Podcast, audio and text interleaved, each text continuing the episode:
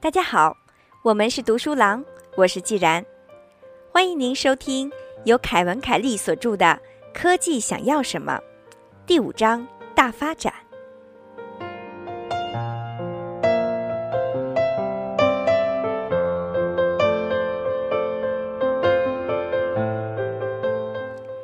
在上一节中，我们提到了证明科技发展的五大证据中的前四个，那么。第五个证据是大规模的城市化又是怎样的呢？一千年前，只有很少比例的人住在城市中，现在有百分之五十。人们为了更加美好的明天而迁入城市，这里充满了选择和机会。每周有一百万人从乡村搬迁到城市，这段旅程的空间距离小于时间距离。这些移民事实上前进了数百年，从中世纪的乡村移居到随意扩展的二十一世纪的城市地区，贫民窟的悲惨生活被公之于众，但不能阻挡人们的到来。就像所有的人一样，满怀希望的人持续涌入，追逐更大的自由和更多的选择机会。我们住在城市和郊区的理由和移民相同，都是为了从更多的选择中获得边际收益。总是有人选择回归原始状态。实际上，回到过去从来都不是易事。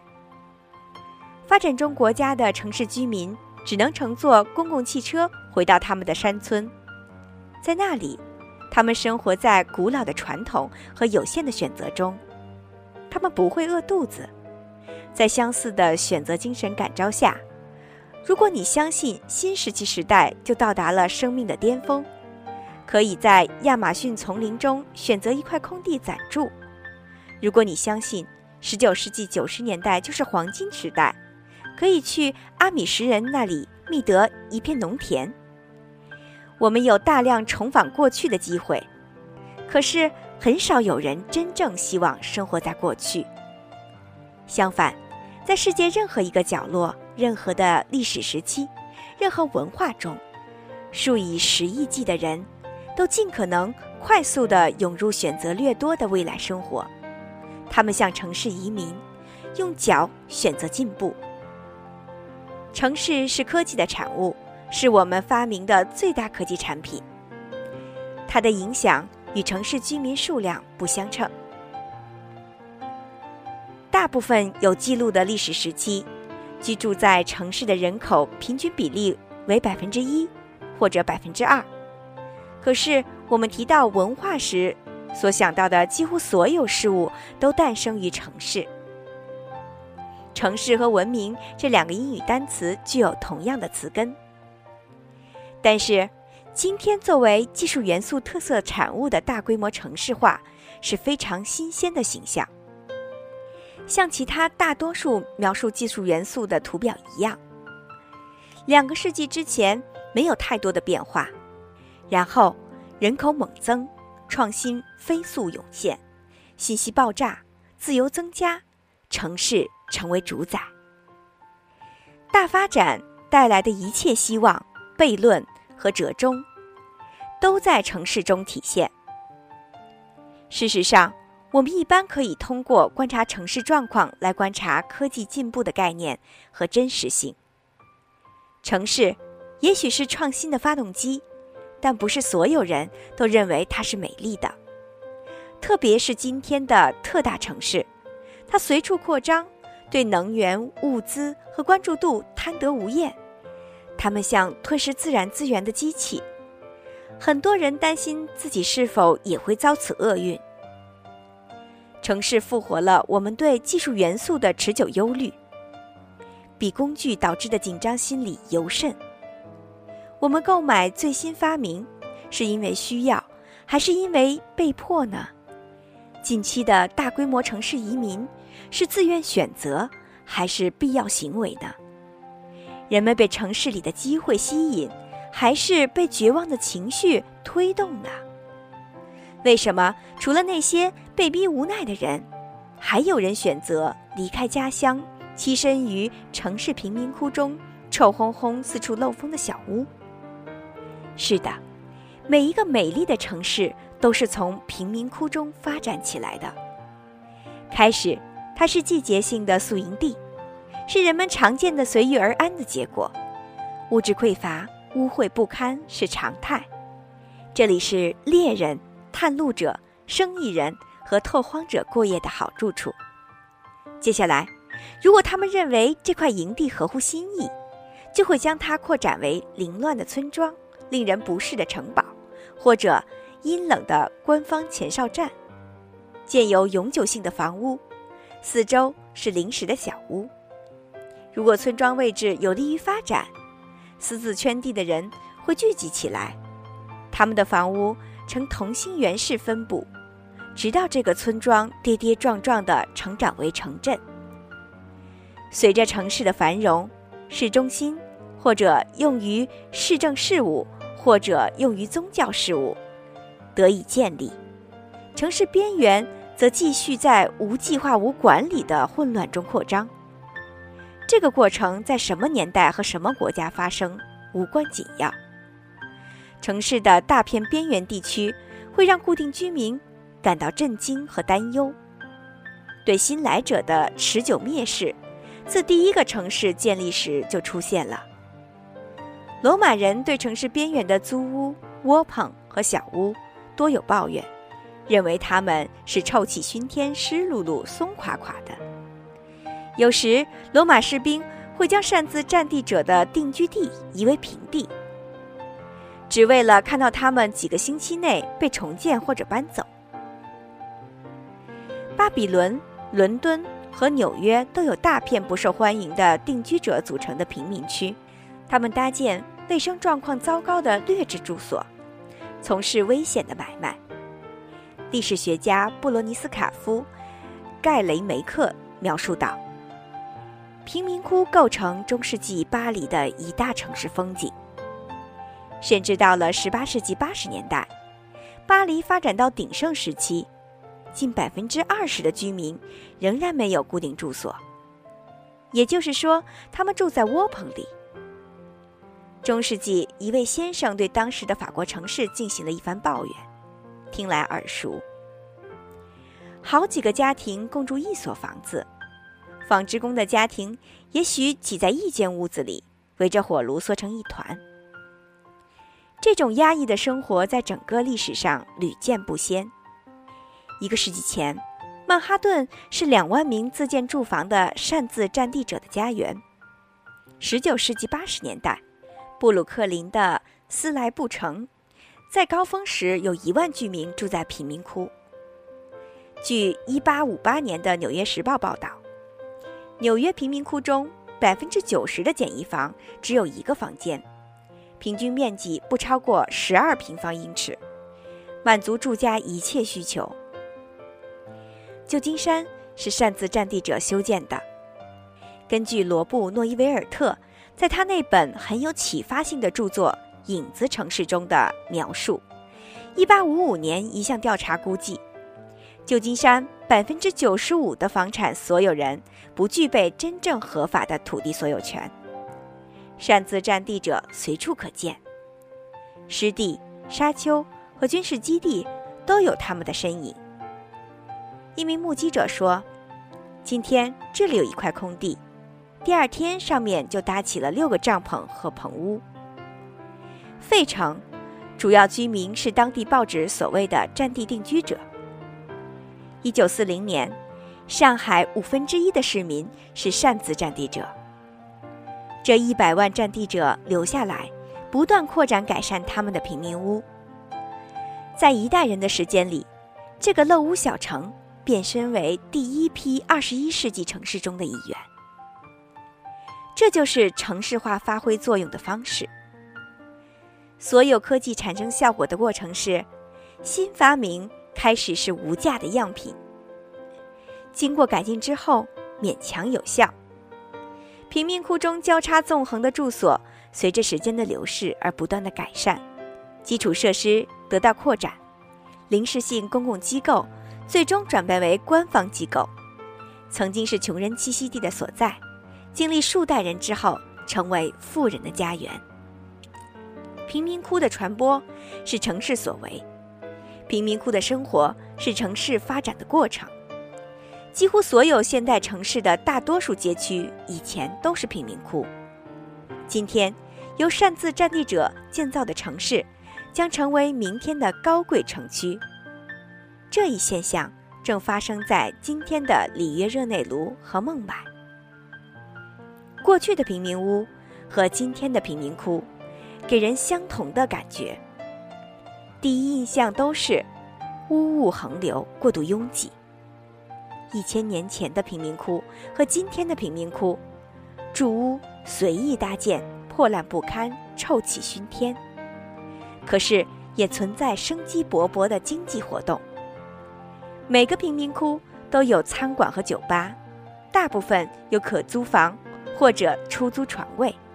还有动物、新鲜牛奶、百货商店、理发店、诊所、修理铺和提供保护的带武器的强壮男子。擅自占地者建造的城市是，并且一直是影子城市，是官方许可之外的平行世界，但终归是城市。与任何城市一样，贫民窟是个高效运转的场所。甚至也许高于城市官方机构，因为没有可供浪费的资源。拾荒者、分销商和清洁工都住在贫民窟，他们走遍城市的其他区域，寻找废弃品作为住宅材料和生活资料。贫民窟是城市的皮肤，是它的开放性边缘，随着城市发展而膨胀。作为整体的城市。是令人惊叹的科技发明，它汇聚能量流和观念，密度与计算机芯片相似。在相对小的区域内，城市不仅用最小的空间提供生活区和工作区，而且还是理念和发明的最大来源地。斯图尔特·布兰德在其著作的《地球新规的城市星球》一章中评论道：“城市是财富创造者。”一直都是。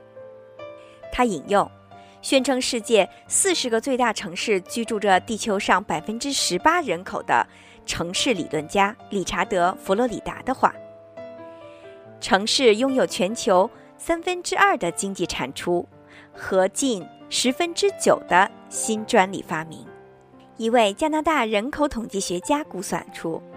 百分之八十到百分之九十的国民生产总值增长发生在城市。每座城市破旧的新区、被非法占用的土地和露营场所，经常是生产力最强的市民之家。麦克戴维斯在《布满贫民窟的星球》一书中指出，印度马路居民的传统形象是刚从乡下迁入的贫苦农民。像寄生虫似的乞讨生存。可是，对孟买的研究表明，几乎所有，也就是百分之九十七的家庭，都有至少一名的养家糊口者。百分之七十在城市至少居住了六年。贫民窟居民通常在临近高房租街区从事低报酬的服务工作。他们有钱，但是住在贫民区。因为离工作地点近，一份联合国报告发现，住在曼谷老贫民窟的家庭平均拥有一点六台电视机、一点五部手机和一台电冰箱；三分之二的家庭有洗衣机和 CD 播放机；一半的家庭有一部固定的电话、一台录像机和一台小摩托车。在里约热内卢的贫民区，第一代擅自占地者识字率仅是百分之五。而他们的后代有百分之九十四具备读写能力。取得这样的进步是要付出代价的。尽管城市生机勃勃、充满活力，但边缘地带可能令人不适。要进入贫民窟，必须在满是狗屎的小路上穿行，粪便在路边腐臭，小便在阴沟里流动，垃圾成堆。我多次到过发展中国家杂乱无章的陋屋区，没有丝毫的乐趣。对那里的居民来说更是如此，他们每天都必须忍受着这种环境。与外围的污染和丑陋形成对比的是，贫民窟的屋内部经常呈现出人意料的温馨。回收利用的材料挂在墙上，色彩缤纷；小饰品被收集起来，布置的舒适。当然，一间屋子所容纳的人远比你能够想象的多。可是，对很多人而言，贫民窟这个家园提供的慰藉超过山村的小屋。偷电使用也许不稳定，但至少有电。去唯一的自来水龙头也许路程不远，但在家乡，从房子到水井可能更远。药品很贵，但可以买到。还有学校，老师会按时来上课。这不是乌托邦。下雨时，贫民窟变成了泥沼城市，无止境的贿赂令人沮丧。漏屋居民。感觉自己的住所地位低下，这是令人难堪的时刻。《极大之城：失而复得的孟买》的作者苏克图梅塔问道：“为什么有人要离开东部乡村的砖房，离开门前栽着两棵芒果树、可以看见小山丘的老家，到这里来生活呢？”他接着回答。为了某天大儿子能够在这个城市北部边缘的米拉路买到两间屋子，也可以为小儿子可以更上一层楼，移居到新泽西，不舒适的生活其实是一种投资。梅塔继续写道：“对于印度乡村的年轻人，孟买的吸引力不只是金钱，还有自由。”斯图尔特·布兰德记录道：“社会活动家。”卡维拉·拉姆达斯关于城市魔力的总结：在农村，妇女所要做的就是服从她的丈夫和亲属，捣碎小米以及唱歌。如果她搬迁到城市，可以找到工作，开始自己的事业，为孩子们提供教育。阿拉伯半岛的贝都因人曾经似乎是世界上最自由的民族，在广袤的空域沙漠随意游荡。以星空为帐篷，不受人控制。但是，他们很快放弃游牧生活，前往海湾国家迅速膨胀的贫民区，一头钻入了单调的由混凝土铸成的住所。根据多诺曼·韦伯斯特在《国家地理》杂志中的报道，贝都因人将骆驼和山羊关进了古老村庄的畜舍里，因为。他们依然保留着牧民生活带来的收入，这样的生活对他们仍然具有吸引力。贝都因人受到诱惑进入城市，而不是被迫。按照他们自己的说法，是因为我们随时可以进入沙漠，感受传统生活。但这种新的生活比传统的更好。过去没有医疗卫生，孩子们没有学校。一位八十岁的贝都因老首领比我总结的更好。孩子们的未来将有更多的选择。移民不是必须要来，可是数百万的移民仍然从乡村、沙漠或者灌木林中涌来。如果问他们来城市的原因，答案几乎总是与贝都因人和孟买贫民窟的居民相同。他们为机会而来，他们本可以待在家乡。就像阿米什人选择的那样，青年男女本可以留守农村，按照惬意的农业节奏生活，继承小地方的手艺。这些是他们的父母经历过的。季节性的干旱和洪涝年年发生，乡村田园难以置信的美丽，家庭和族群的热情支持，这些是永恒不变的。同样的工具仍然在使用。同样的习俗传递同样美好的事物，季节性劳作，大量的闲暇时光，紧密的家庭纽带，令人安心的团结，以及能获得回报的体力劳动带来的巨大满足感，总是令我们心驰神往。如果所有条件都相同，谁愿意离开希腊的岛屿、喜马拉雅的山村，或者中国南部葱翠的田园呢？但选择权不同的。那么，究竟选择权有何种的不一样呢？我下次再为大家详细的解说。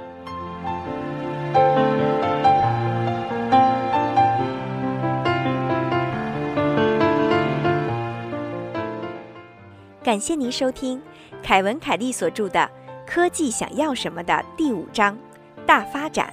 今天和大家分享了城市化的原因，那就是拥有不同的选择权。